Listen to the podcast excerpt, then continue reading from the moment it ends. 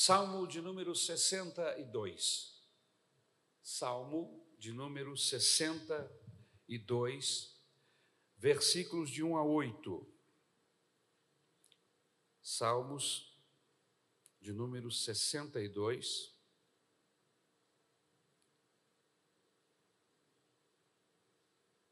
Todos acharam?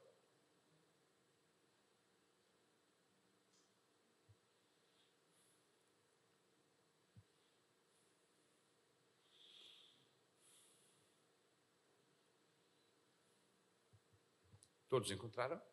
Amém? Salmo de número 62, versículos de 1 a 8. O texto diz assim: A minha alma descansa somente em Deus, dele vem a minha salvação.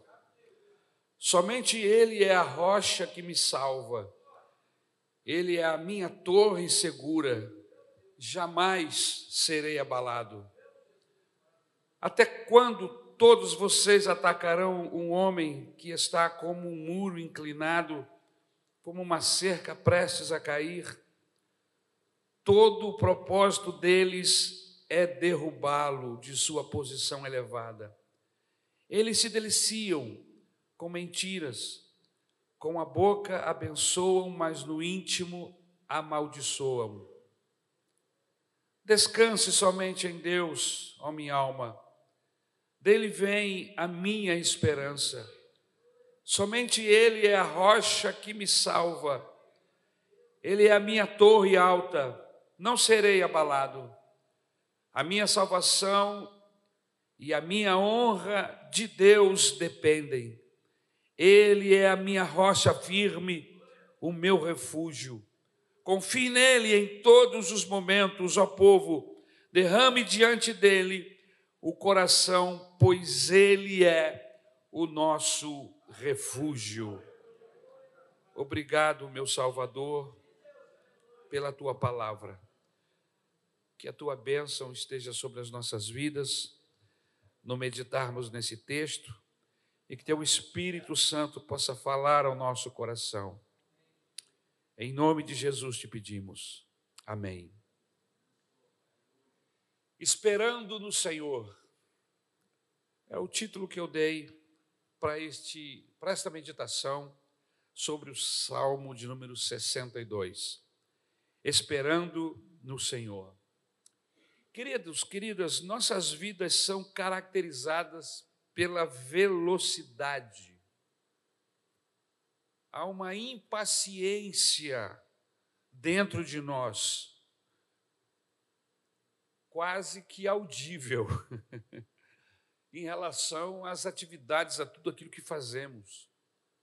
Queremos que as coisas sejam feitas de maneira rápida. Queremos resolver os problemas de hoje e, se possível, os de amanhã também, para que amanhã possamos resolver os de depois de amanhã. A verdade é que nós estamos sempre correndo para resolvermos os problemas de forma antecipada, mas eles nunca se acabam. Todo dia tem um problema, é vários problemas. Então é melhor ficarmos com aquela palavra do Senhor Jesus que diz que, que nós devemos trabalhar um dia de cada vez, porque cada dia traz consigo o seu mal, traz consigo a sua circunstância. Então, a ideia do Evangelho é que nós consigamos administrar um dia de cada vez. O problema é que nós não conseguimos, por causa da nossa ansiedade, por causa da nossa velocidade, principalmente nos dias em que nós estamos vivendo, onde tudo a gente resolve com o dedo, irmãos. Com o dedo, o pastor Rodrigo deposita milhares de reais da sua conta particular para a minha. Entendeu? Com o dedo ele faz isso. Pastor Mário pode sacar qualquer valor financeiro do, de um dos seus muitos bancos e fazer a transferência para qualquer um dos irmãos aqui, numa velocidade fantástica, com o tocar dos dedos. Nós que somos da geração passada, ainda conseguimos administrar a coisa com um pouco mais de destreza. Mas essa galera de hoje, esse pessoal dessa geração nova, Eles estão acostumados com essa velocidade, Mary, e eles acham que tudo tem que ser assim. Porque as coisas, no tempo deles, eles já nasceram com essa, com essa tecnologia, com essa velocidade. E eles acham que a vida se resolve com tocar com teclar de uma tecla, com tocar no, no, no, no, smartphone, ou no computador, ou no, enfim, tudo se resolve de maneira rápida. E aí a gente vai ler a Bíblia e parece que é um contrassenso. Parece que a Bíblia está andando na contramão daquilo que nós estamos vendo. Calma, gente, vai devagar. A vida não é nessa velocidade, as coisas não acontecem desse jeito. Até para você obter a resposta de Deus, você precisa esperar. Porque o esperar é terapêutico. Parece que a gente está falando grego, mas a verdade é essa. O, muitas vezes o Senhor permite que nós esperemos, porque naquele tempo de espera, há todo um processo que Deus vai trabalhar para que a vontade dele se cumpra na nossa vida. Não é assim, no estalar do dedo. Isso acontece em Hollywood. O, Hollywood, né? É, é, o, o Thanos chega assim, pá! E aparece ou desaparece um monte de coisa. A metade do, da população, ou a metade dos problemas, segundo ele lá no filme, desaparece com um estalar de dedos. Mas não é assim que funciona. O salmista está dizendo: espera no Senhor. Veja o texto. A minha alma descansa somente em Deus. Dele vem a minha salvação. Irmão, não dá para ler esse texto rápido. ler esse texto rápido é agredir o texto. Então você tem que obedecer à velocidade do texto do salmista. A minha alma descansa somente em Deus. Dele vem a minha salvação. Somente Ele é a rocha que me salva, Ele é a minha torre segura. Jamais serei abalado, não importa o movimento ao meu redor, Ele é minha torre segura, jamais serei abalado.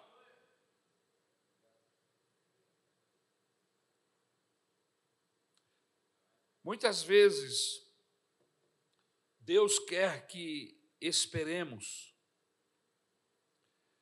mas ficamos impacientes. Ele quer que apenas confiemos nele e esperemos pela sua orientação. Quando aprendemos a esperar em Deus, irmãos, nós crescemos. Por isso que muitas vezes respo a resposta da nossa oração as respostas que precisamos, Deus não libera de imediato. Por quê? Porque, como eu disse há pouco, é terapêutico, o Senhor quer tratar conosco. Enquanto esperamos, Ele quer trabalhar em nossas vidas. Quando aprendemos a esperar em Deus, crescemos. Crescemos verdadeiramente crescemos espiritualmente com cada situação. Então eu, eu queria refletir com os irmãos hoje sobre esperar no Senhor. Muitos dos personagens que associamos à espera, a essa condição de espera, quando eles o fizeram, eles não tinham controle sobre sua situação particular. No entanto, não foi e ainda não é fácil fazer. Quando nós estamos esperando a solução que vem das mãos de outras pessoas, no caso de Deus, qual é o, o remédio? O que adianta nos afligirmos? O que adianta tentarmos acelerar uma coisa que não está na nossa mão. Por exemplo, deixe-me dar aqui alguns personagens bíblicos que esperaram no Senhor e que as coisas não dependiam deles exclusivamente. Noé. Deus se revela a Noé. Foi dito a Noé que construísse uma arca, porque Deus queria trabalhar com o mundo da época. Ele já estava com a paciência esgotada, e o texto nos informa, analisando o texto, que viria juízo de Deus.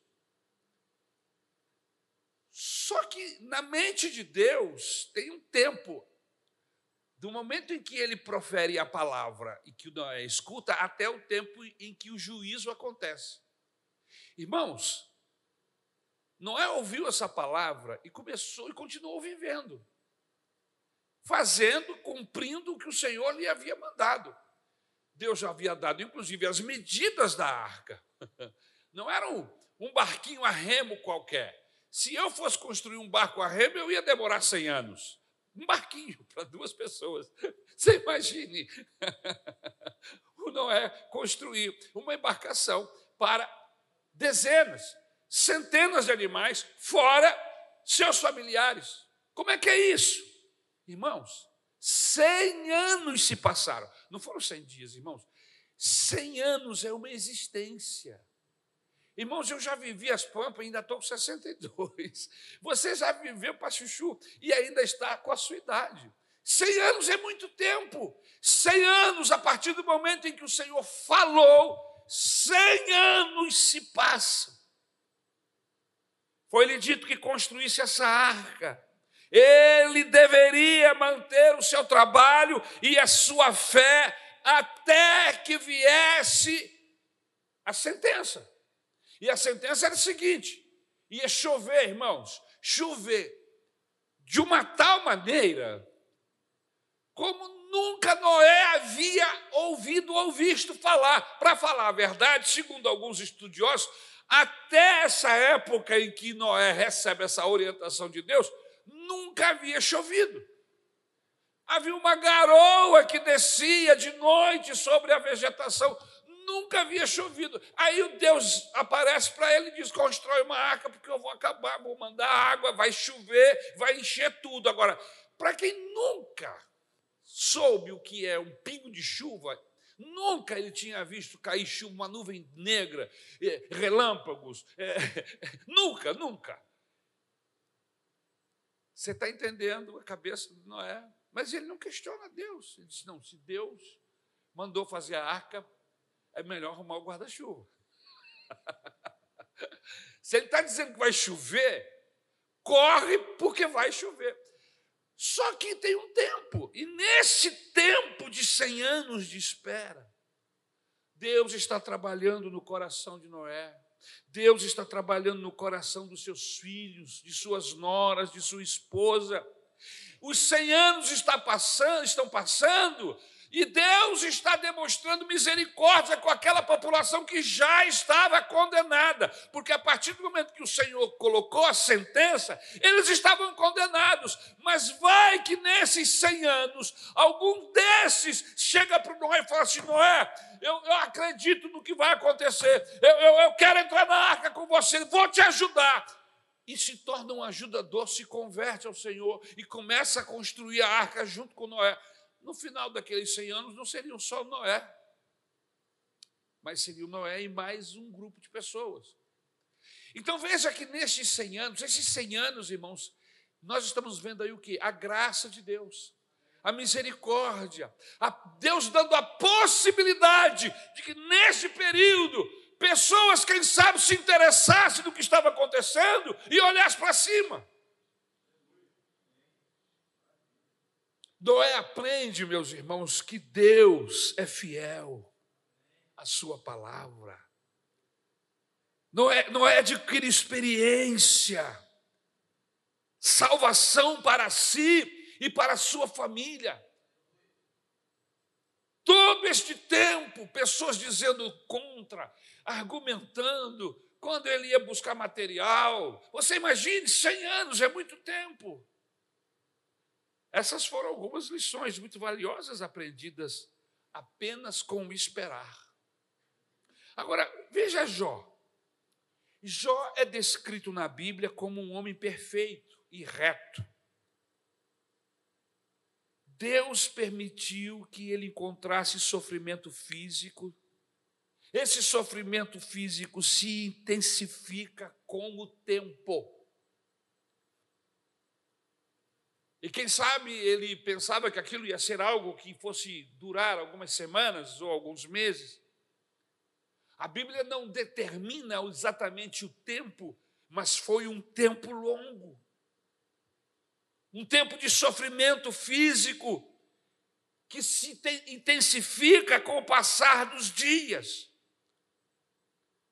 Ele perde seus filhos, ele perde sua riqueza material, sua saúde, ele perde seus amigos.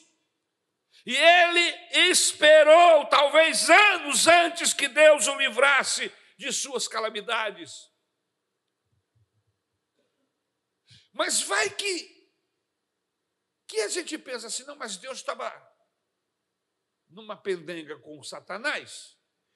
E o Jó era apenas o, o alvo dessa pendenga, era o instrumento. Um puxa de lá, outro puxa de cá. Não, irmãos. No final do livro de Jó, a gente começa a entender que enquanto a enfermidade de Jó estava sobre a vida dele, enquanto havia um processo maligno se desenvolvendo ali, Deus atuando, Jó está crescendo em conhecimento de Deus. Ele mesmo disse: Eu pensava que te conhecia, eu pensava que tu eras assim, agora eu sei como tu és, agora que eu percebi. Então veja que o período de sofrimento de Jó lhe trouxe crescimento do conhecimento de Deus. Vamos para Abraão. Ele foi chamado por Deus para gerar uma grande nação. Demorou muitos anos e muitas experiências. Quando Deus o chama, ele está quando Deus lhe faz a promessa de uma grande nação, que ia suscitar dele uma grande nação, ele está com em torno de 70, 75 anos, se eu não estou enganado. Até a promessa se cumprir, passam-se 25 anos até o nascimento do Isaac. 25 anos. E nesse período, o que acontece? Deus está trabalhando com ele. Ele tem falhas, ele tem problema de caráter que precisa ser arrumado, ele mente. E mentira é problema de caráter. Deus está trabalhando com ele.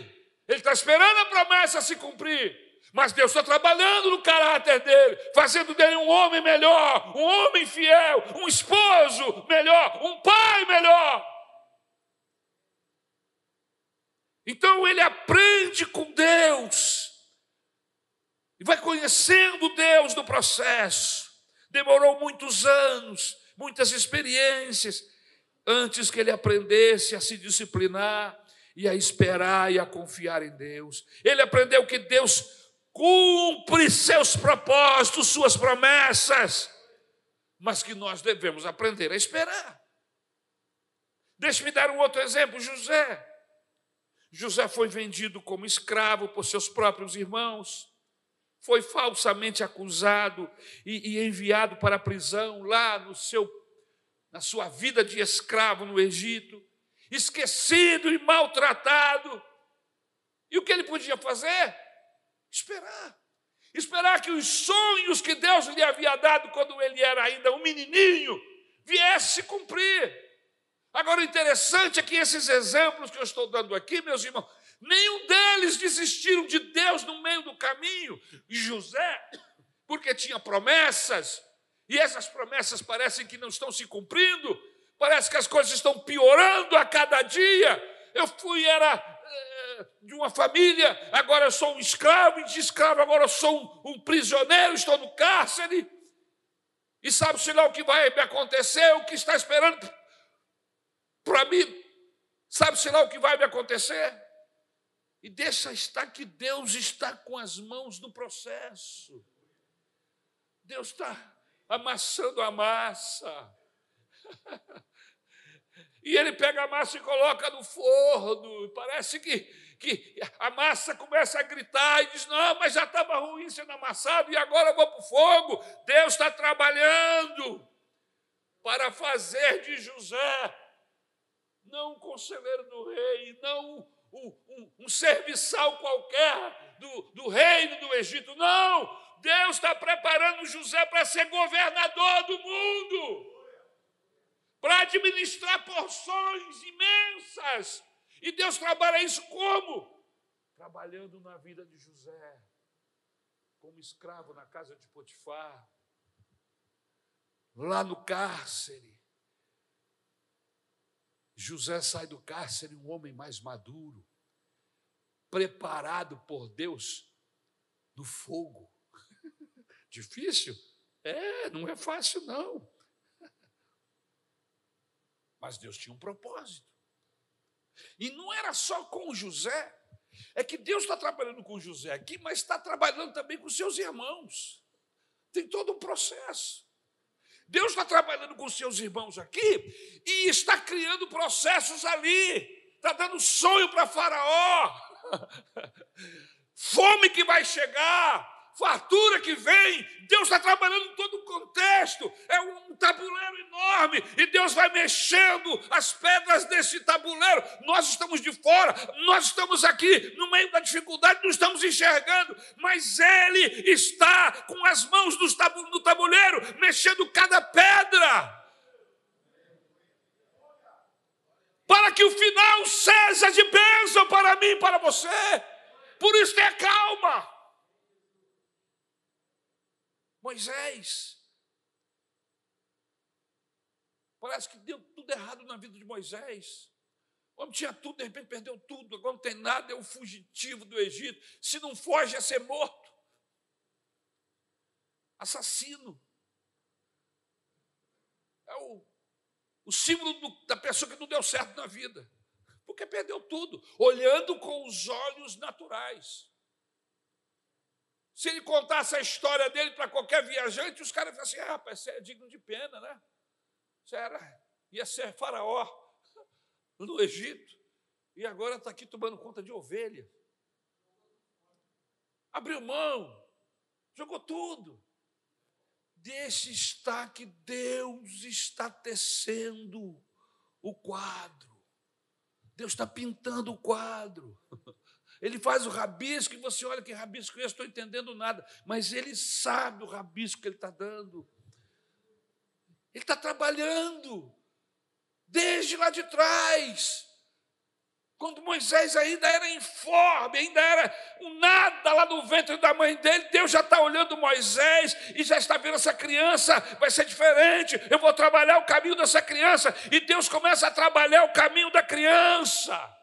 Desde lá do início do ventre da mãe, quando ele nasce, há uma perseguição, há todo um processo contrário, e Deus está guardando. Bota o menino no rio, e, e, tem, e tem jacaré. E jacaré mesmo, tem crocodilo, que jacaré tem aqui no Amazonas, lá no Nilo tem crocodilo, irmão. Crocodilo é um monstro. Jacaré eu até luto e possivelmente consigo até sobreviver. Agora, com jacaré não tem possibilidade. Com um crocodilo não tem possibilidade é o monstro de um animal. Mas lá vai. Lá vai a cestinha com betume, passando pelo, por meio de serpentes, no meio dos crocodilos, lá vai, ao sabor da velocidade do rio. E alguém disse: que loucura dessa mãe. Não, não é loucura. Deus está vendo, Deus está trabalhando, a mão de Deus está ali. Você não está vendo, mas Deus está trabalhando confiança no Senhor, de que aquilo que você está fazendo não está fazendo por si mesmo, mas que tem, há uma sabedoria, há uma, uma, alguém, um maestro que está trabalhando essa situação. E não é que tem que tem uma, uma princesa tomando banho lá na prainha, de frente do palácio e vê o cestinho passando. O que é aquilo? Vai lá ver. E aí consegue, ah, é o menino hebreu, olha, e se apaixona pela criança e salva a vida da criança. E ele cresce lá dentro do, do reino de Faraó, enquanto era criança, adolescente, Seu futuro estava sendo escrito em egípcio. Mas não era aquilo que Deus queria. E acontece todo um processo, ele descobre quem ele é, sabe quem ele é, seu coração é, aperta em ver o sofrimento do seu povo, tenta fazer alguma coisa com suas próprias mãos, mas não é, não é com a nossa mão, não é com o nosso jeito, não são com as nossas armas, é do jeito de Deus, é no tempo de Deus. Ele tenta antecipar, mas a coisa não é daquela forma, e ele acaba assassinando o egípcio, tem que fugir, e na sua corrida pelo deserto, ele acaba encontrando-se com um homem chamado Jeto, através das suas filhas, que eram pastoras, e ele se casa com uma dessas moças, e se torna um pastor, de ovelhas que não lhe pertencem. E um daqueles dias cansativos, quentes, quentes, e que você olha para a vida e diz assim: meu Deus, olha onde eu estou, olha que ponto eu cheguei. Lá num lugar onde ninguém sabe onde é, irmãos, a Bíblia não sabe onde é o lugar, diz atrás do deserto. Irmão, deserto é horroroso, atrás do deserto é um lugar muito ruim, muito longe difícil, atrás do deserto.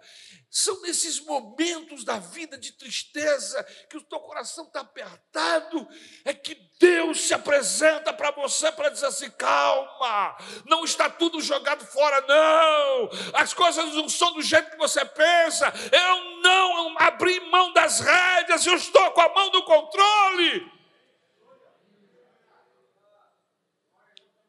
E Deus se manifesta para Moisés e agora sim, 40 anos depois, 40 anos depois, que ele sai do Egito, ele está maduro. Coração mais flácido, mais flácido, não, mais mole. É. Mais sensível. E Deus se revela a ele e mostra todo o plano de libertação do povo de Israel. Enquanto esperava que Deus o usasse, ele aprendeu o suficiente para mais tarde dizer ao povo de Israel. Irmãos, ele ia ser o guia, o orientador, o líder de uma multidão de quase 3 milhões de pessoas, segundo os matemáticos.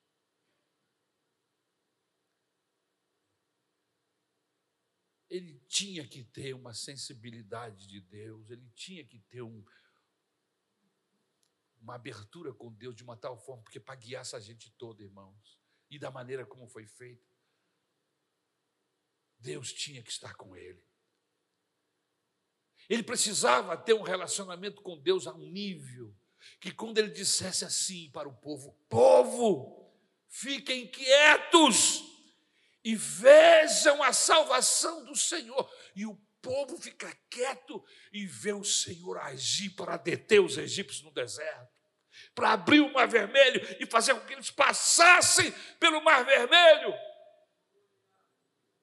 sem molhar, sem lamear os pés. E sair do outro lado e ainda viver 40 anos sustentados pelo Senhor lá no deserto. Tudo isso, irmãos, por quê? Porque esse homem Moisés aprendeu a esperar o momento da ação de Deus. Se eu for para o Novo Testamento, irmãos, Jesus esperou. Ele poderia ter agido desde a sua adolescência, mas ele espera os tempos. Ele espera os tempos. Há momentos, às vezes, que, que a sua mãe até quer pressioná-lo para que ele age e diz: calma, não é agora, tem o tempo certo, calma. Na hora eu vou agir, calma, calma. O Senhor Jesus age dentro do tempo em tudo. Ele espera a vontade de Deus, ele espera o momento para entrar em ação. Os discípulos, irmãos, esperaram. Jesus foi elevado aos céus e antes de ser elevado, disse: Olha, vão para Jerusalém e esperem lá até que do alto sejam revestidos de poder. Eles não sabiam quanto tempo. A gente sabe, a gente já leu. Foram dez dias. Mas sabe-se lá quantos dias eles estavam na expectativa? Quanto tempo nós vamos esperar? Não sei. Ele disse para esperar. Então vamos esperar. A princípio eram mais de 500 na oração, mas os dias foram passando, o número foi diminuindo. Quando o Espírito Santo chegou, tinha 120. Cadê os 380? Foram embora. E eu fico pensando às vezes, será que se eu estivesse lá eu estaria dentro dos 120 ou com os 380 que caiu no mato, saíram correndo, foram embora, foram cuidar da vida. Mas eles esperaram. E porque esperaram, meus irmãos, o Espírito Santo desceu e os encontrou lá, e todos que estavam lá esperando, todos foram cheios do Espírito Santo e começaram a falar em outras línguas, aleluia. Esperar em Deus é a regra, não é a exceção.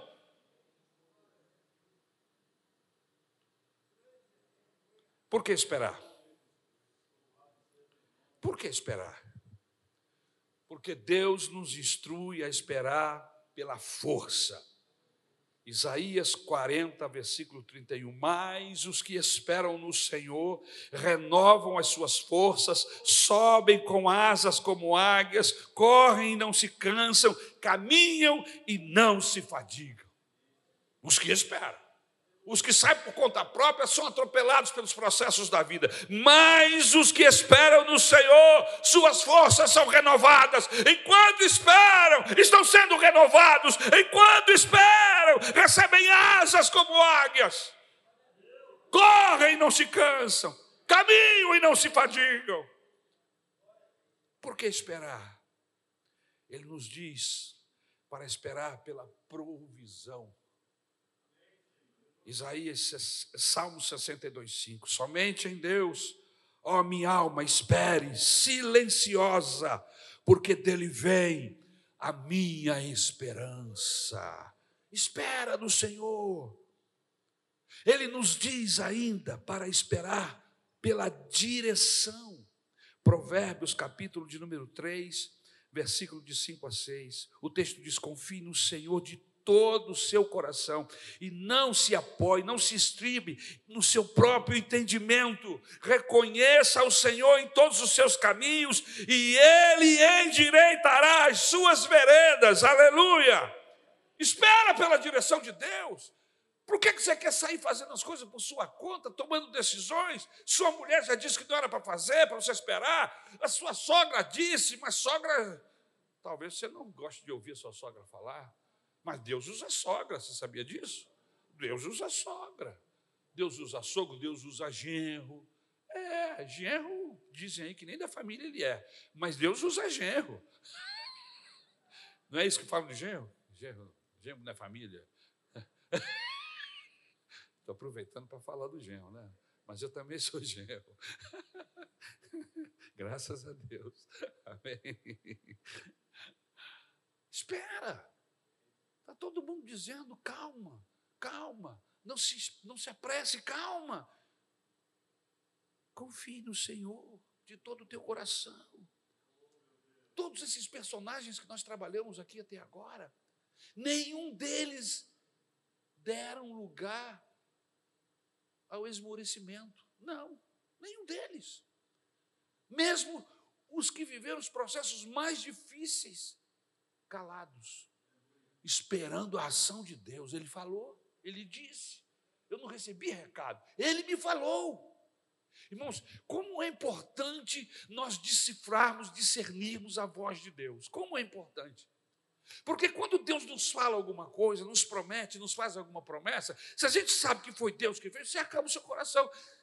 E as pessoas estão desesperadas, você está tranquilo. Por quê? Não, porque Deus me falou. Deus me disse. Não, mas vai acontecer. Não, não vai. E se acontecer, então ele vai ter que me guardar. É mais ou menos assim como o apóstolo Paulo. Deus disse que ele ia para Roma, então se eu vou para Roma, meu irmão, eu vou ficar tranquilo. Eu não sei como eu vou chegar lá, mas eu vou chegar. E aí aparece profeta dizendo que ia acontecer isso, que ia acontecer aquilo, e realmente algumas coisas aconteceram. Mas no final das contas, Paulo chega a Roma. Veio tempestade, o navio afundou, eles, cobra picou, Um monte de coisa acontece no interi, mas ele chega a Roma e ele chega tranquilo, irmão, não chega lá, ufa, não, tranquilo. Por quê? Porque Deus me disse que eu vou chegar a Roma. Deus me disse. O nosso grande problema é essa falta de, de intimidade e de insensibilidade. Porque se a gente não ouve a voz de Deus, a gente fica ouvindo a voz do eu ou a voz de qualquer outra pessoa, você tem que ficar com medo mesmo, você tem que entrar em desespero. Agora, quando Deus fala com você, meu irmão, é diferente. Quando Deus fala, gera paz. E a Bíblia diz que a paz é o árbitro do meu e no seu coração, aleluia. Por que devemos esperar? Dizem-nos até que esperemos que a vontade de Deus seja cumprida. Hebreus, capítulo de número 10, versículo 36. Vocês precisam perseverar para que, havendo feito a vontade de Deus, alcance a promessa. E aí, a gente entra no terceiro ponto, que é como eu devo esperar. Porque tem gente que espera reclamando, tem gente que espera resmungando, tem gente que espera chutando balde. Eu conheço um monte de gente assim, você conhece? Nem olha para o lado, fica olhando para mim. Entendeu? Está esperando, está resmungando. Eu, irmãos, eu, eu tenho problema com fila. Eu fico na fila até 5, 10 minutos, depois disso eu começo a ficar impaciente. Assim, esse caixa não vai atender, não. Não tem o gerente, esse tamborete. Aí eu começo a ofender o dono do banco, que eu chamo o banco dele de tamborete. Tenho dificuldade com fila. Mas espera aí, calma. Irmãos, Deus fala comigo enquanto eu estou pregando aqui, amém? Você tem que ter paciência, não é do seu jeito, Ari. Do seu jeito a coisa vai ficar muito ruim. Deixa eu agir, fica sentadinho aí, porque enquanto eu estou sentado esperando, é o tempo que ele vai agir no coração do gerente, que ele vai usar para me abençoar. É o tempo que ele precisa para agir no coração do advogado, do juiz, do chefe, seja lá de quem for, espera no Senhor, aleluia. Espere que a vontade dele. Enquanto você espera, cumpra a vontade dele. Olha o texto, vocês precisam perseverar para que, havendo feito a vontade de Deus, alcance a promessa. Como devo esperar? Enquanto espera, suplique. Enquanto está esperando, suplique. Não põe a boca do trombone para xingar nem para amaldiçoar. Não fica fazendo, dando banana para Deus. Outro dia, outro dia, não, faz um tempo, eu vi uma pessoa que estava tão indignada, tão indignada com a vida, que ele dava banana para todo mundo, e uma hora ele ficou muito zangado, ele deu banana para Deus, e ele fez assim, ó, pegava uma banana por baixo da perna. Eu não sei qual é o problema de dar uma banana por baixo da perna, não sei se ela fica pior, se ela fica mais feia, se ela fica mais. Mas os antigos, quem sabe, possam me explicar.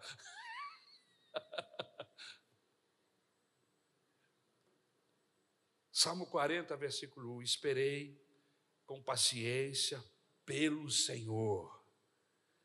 Ele se inclinou para mim e me ouviu quando clamei por socorro. Enquanto o salmista esperava, clamava por socorro. Olha que, que legal, olha que ensinamento maravilhoso. Enquanto você está esperando, a vida precisa ser vivida.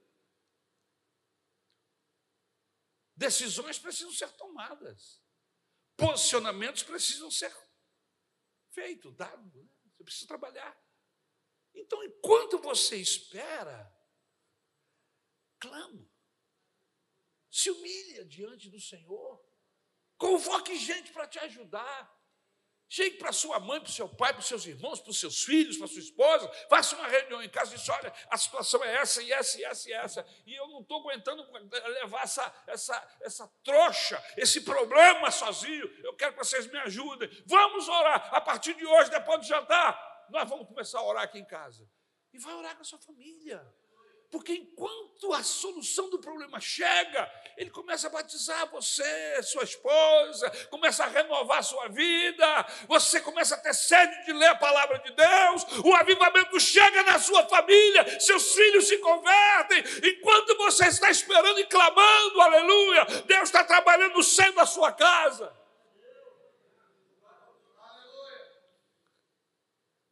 Aleluia. Súplica, irmão, significa pedir a Deus necessidades específicas. Deixar de orar enquanto esperamos é uma das razões pelas quais às vezes esperamos sem sucesso. Porque a gente deixa de orar. Eu estava atrás de um poema sobre esse assunto e achei esse. O poema diz assim: não sei por quais métodos raros, mas isso eu sei.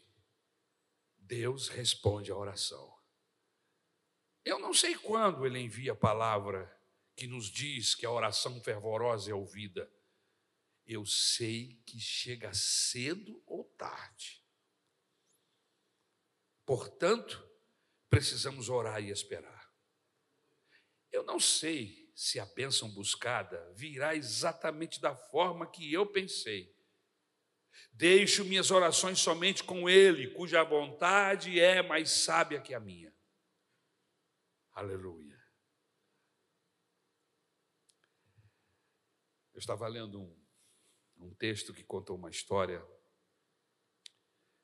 de uma pessoa um tanto quanto temosa, resistente à submissão. Em certa fábrica têxtil, havia cartazes por toda parte da oficina que dizia: se seus fios ficarem emaranhados, mande chamar o líder. Tinha placas e as mulheres e os funcionários trabalhando ali naquelas máquinas têxteis. Um dia uma nova trabalhadora emaranhou-se em seus fios e ela mesma tentou se desembaraçar ou desembaraçá-los. Finalmente, quando ela fez uma bagunça completa com os fios, ela ficou frustrada e chamou pelo líder. Quando o líder chegou, pôde ver o que havia acontecido. Ele perguntou a ela: Por que você não me chamou para vir? Ela ficou chateada e disse: Bem, eu fiz o meu melhor. Ele rapidamente respondeu: Não, você não fez o seu melhor. Por que não me chamou como você havia sido instruída?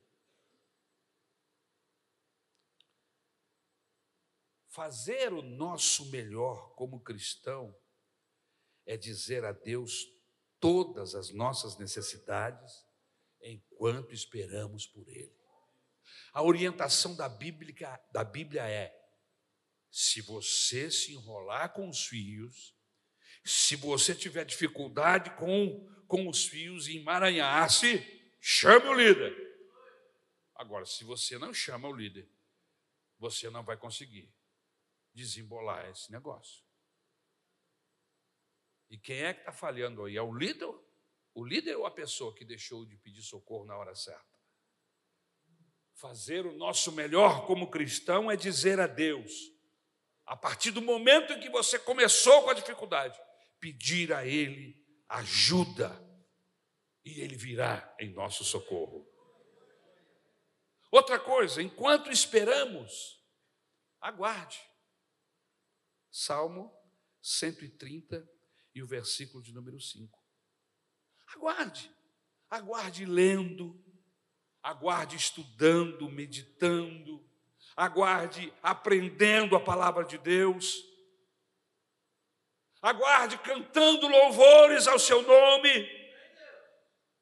Estude sobre a bondade de Deus, leia sobre as coisas maravilhosas que Deus fez. Passe um tempo cantando, ou melhor, contando suas bênçãos. Vai lá, você não tem, né? Devia ter um livrinho de bênçãos recebidas. Se você não tem, boa memória você deve ter. Arrume um, um livro ou abra um WhatsApp especificamente assim, o WhatsApp das bênçãos recebidas.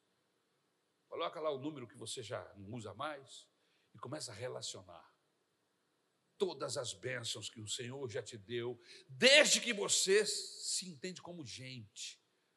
Primeiro, o fato de você ter nascido. Não importa quem você era, o que estava fazendo, você nasceu, você foi abençoado. Amém? Sua sobrevivência até aqui. E vai por aí, vai colocando, vai listando tudo aquilo que Deus já fez em seu favor. Conta, quantas bênçãos são, quantas o Senhor já lhe deu. Comece a lembrar, enquanto você está esperando, comece a lembrar da, das cinco últimas bênçãos, como foi que aconteceu. E Deus fez assim, eu fiz assim, eu esperei, e de repente a bênção chegou. Comece, quando você terminar a lista, sua fé foi acrescida. Você vai pensar assim: não, o meu Deus não me esqueceu. Não, eu estou esperando porque o tempo não chegou ainda. A bênção vai chegar. Porque ele já me ouviu outras vezes, porque não me ouviria agora? Eu não sou melhor hoje do que era ontem. Eu sou carente da graça e da misericórdia dele, tão quanto antes, então ele vai me ouvir, aleluia. Principalmente porque eu estou pedindo em nome de Jesus Cristo. Você sabe, irmãos, esse nome lá no céu é como um doce no ouvido de Deus. Qualquer pessoa que começa a orar, Deus fica logo assim: vai, fala o nome fala o nome, vai, fala o nome. E você fica enrolando e botando palavras, e ele está esperando só você dizer assim, em nome de Jesus. Porque quando você diz em nome de Jesus, o nome de Jesus entra pelos ouvidos de Deus, é como doce, é como, é como aroma suave, é algo agradável que enche o coração de Deus, e por causa de Jesus, Ele olha para mim, para você diferente. Por isso Jesus falou: quando você orar, porque ele já sabia o quanto o Pai o amava, peça no meu nome, porque no meu nome você vai conseguir. Aleluia. Louvado seja o nome do Senhor. Aleluia. Eu falo isso, irmãos, porque eu, primeiro, eu amo os meus filhos. Eu amo minha esposa. Quando meu filho mais velho, Gabriel, ainda estava saindo da adolescência entrando na juventude, ele arrumou um emprego, começou a trabalhar. E um dia desses, de manhã cedo, meu telefone toca. Alô? Aí a pessoa se identifica. Eu sou do bombeiro. Seu filho se acidentou aqui. E eu vim aqui socorrê-lo. O senhor não pode vir aqui? Eu falei, meu filho? Aí na mesma hora que ele falou que era meu filho, eu falei, Gabriel. Ele disse, é. Manjou? Era um trote de bandido. Mas o miserável sabia. E quando a pessoa, teve uma pessoa que gritou, pai. Irmãos, a voz era do Gabriel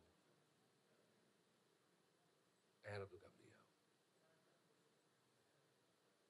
Mexeu com o meu cibemão, meu filho. E ele gritou: Pai! E eu falei: É o Gabriel. E aí eu falei assim: Mas espera aí. Saí correndo do meu quarto e corri até a cama onde ele estava. Cheguei lá. Ele estava deitado. Tinha tido um desarranjo intestinal e não conseguiu sair. E aí eu cheguei, eu falei assim, mas não é o Gabriel, o Gabriel está aqui. Aí eu falei, isso é um bandido safado. Desliguei o telefone. O cara ligou de novo. Eu falei, vai arrumar o que fazer, seu bandido. Desliguei de novo e não ligou mais. Quando eu vi meu filho ali, eu falei, está aqui, não é? Não é o meu Gabriel. Mas você vê quando que você ama uma pessoa e que as suas circunstâncias são preparadas o seu coração, a sua mente trabalha de uma forma que você, até o pedido de socorro fica igual. Interessante. Interessante. Eu amo a minha esposa. Se eu, eu conheço a voz dela, se eu ouvir um sussurro da voz dela, eu vou, eu vou parar, eu vou fazer o que eu puder para atendê-la. E eu fico pensando assim: se eu que sou um mísero ser humano, ajo assim com os meus filhos, com quem eu amo, como é que é Deus? Como que Deus age? Às vezes a gente vai usar a expressão Deus fica aflito. Não, Deus não fica aflito, mas Deus age em nosso favor. Age em nosso favor. Por isso, acalma o teu coração, porque tem alguém lá em cima agindo em, em nosso favor. A Bíblia diz que Jesus, o nosso irmão mais velho, o nosso Senhor, está nesse momento falando com o Pai, o Todo-Poderoso, em meu e em seu favor. Ele intercede por nós. Por isso, espere. Confia e espera.